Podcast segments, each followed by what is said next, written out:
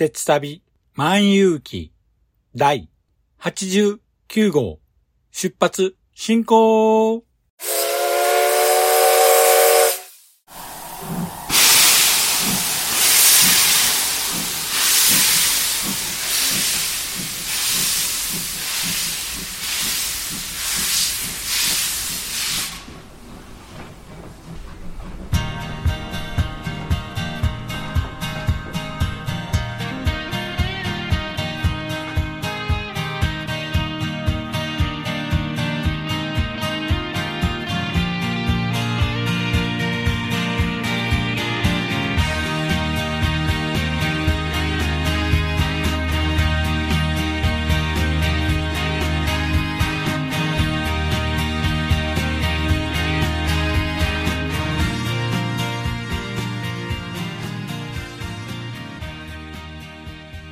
毎度ご乗車ありがとうございます。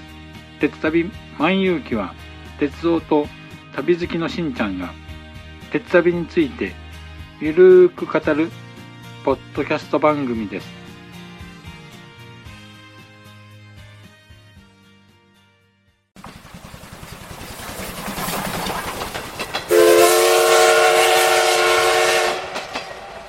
鉄旅万有記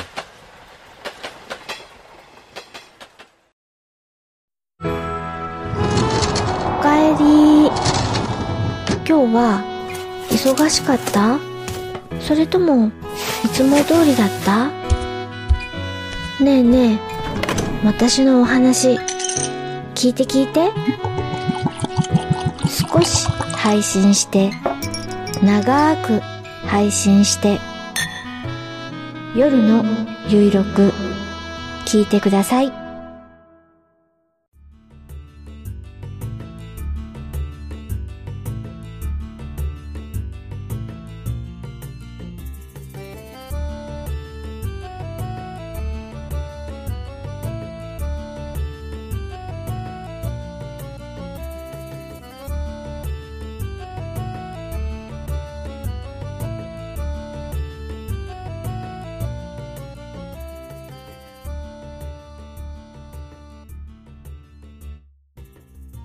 皆さん、こんにちは。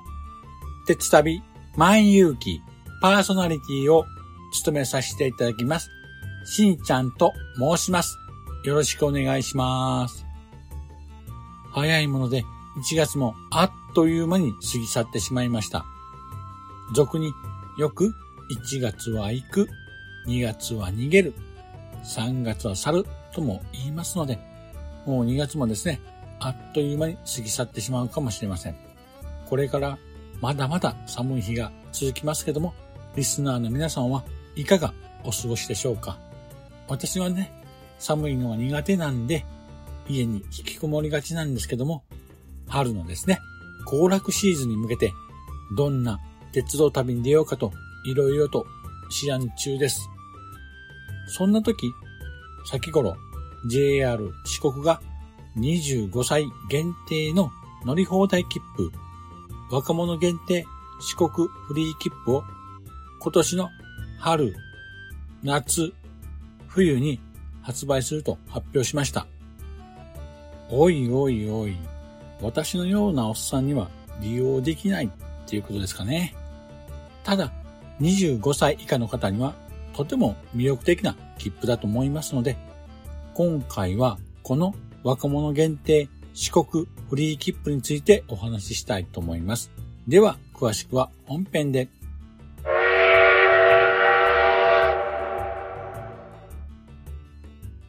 では、本編です。今回のテーマは、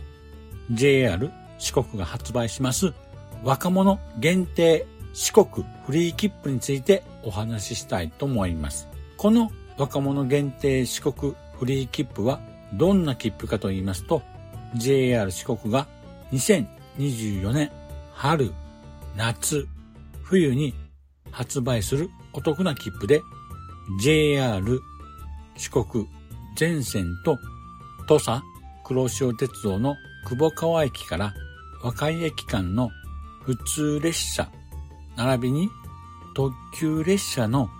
普通自由席が連続する3日間を乗り放題ができる切符となっています。では、早速ですが、この若者限定四国フリー切符の詳細を説明していきたいと思います。まず、発売期間なんですけども、春が3月1日から4月12日、夏は7月20日から9月12日、そして冬は12月10日から翌年2025年の1月12日までの発売となります。次に利用期間なんですけども、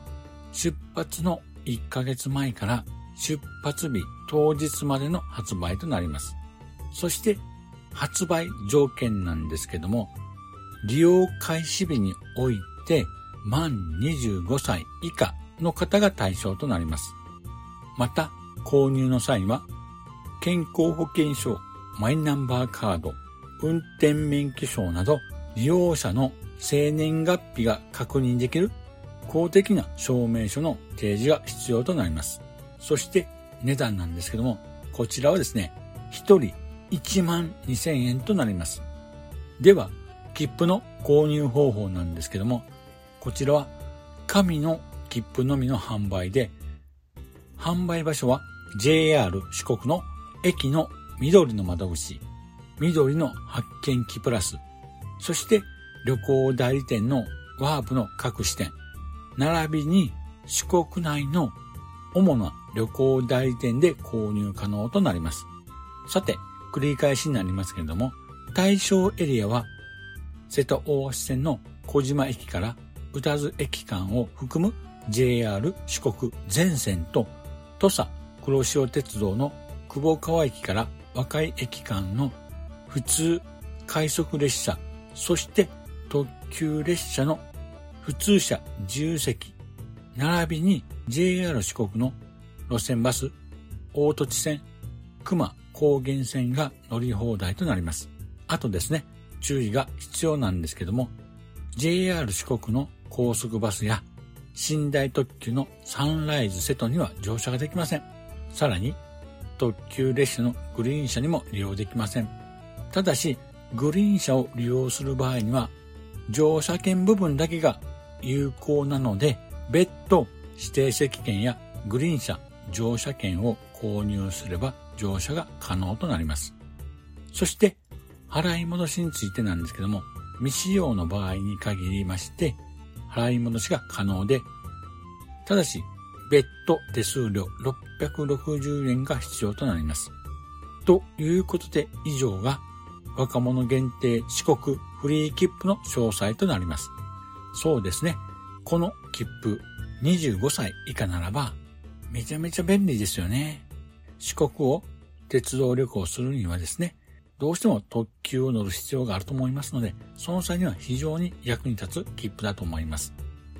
ということで、25歳以下の若者の皆さん、この機会にぜひ四国を鉄道旅してみてはいかがでしょうか？さて、そろそろお時間となりましたので、今回はこの辺にしたいと思います。では、エンディングへと続きます。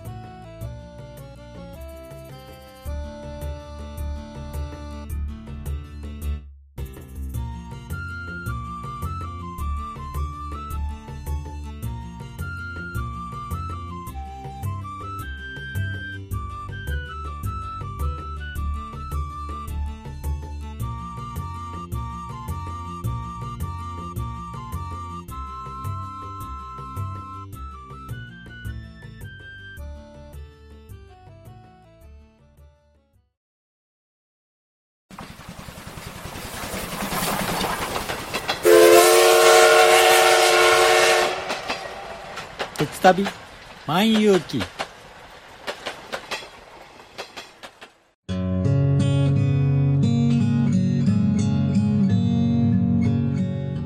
北九州に住んでるおばさんがアニメや映画などオタク成分たっぷりにお話ししてるよ。北九州の片隅みんな聞いてね。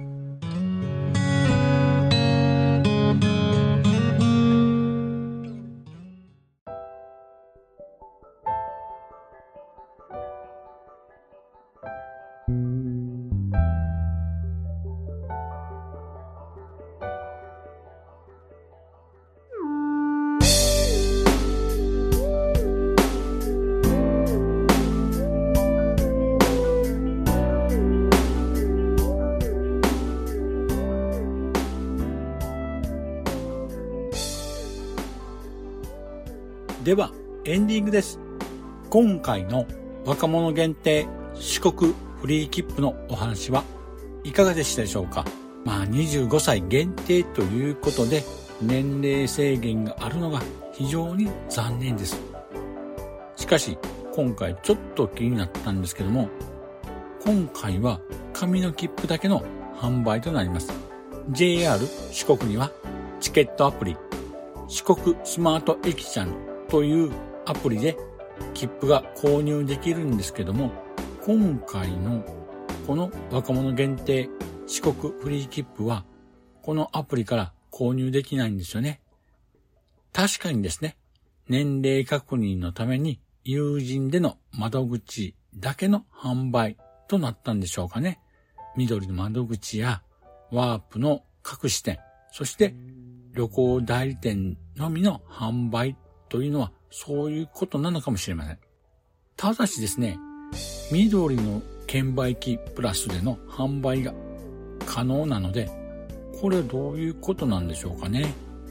年齢確認はどういう風にするんでしょうか。まあ、もしかすると、テレビ電話を利用して、まあ、そこに本人確認の免許証とかマイナンバーカードを提示して確認するのかもしれません。まだ販売が始まっていませんので、この部分につきましては謎が残るんですけども、またですね、販売が始まりましたら、いろいろ調べてみたいと思います。そもそも年齢制限を設けずに誰でも購入できる乗り放題切符の発売をしてほしかったですね。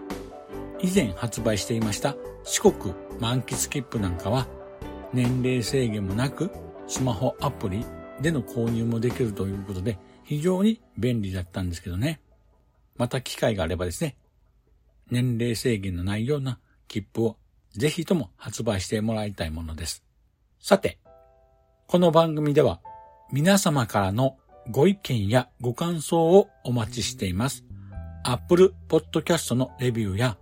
鉄旅万有機のブログのコメント欄、また X、旧 Twitter にハッシュタグ、鉄マン、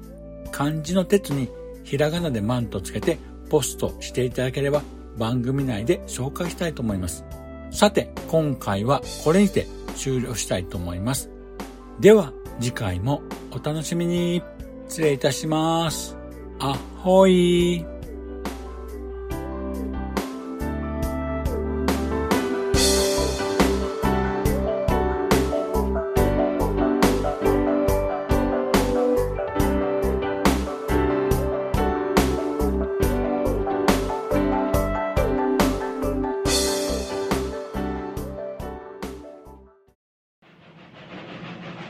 長らくのご乗車お疲れ様でした。まもなく終点に到着いたします。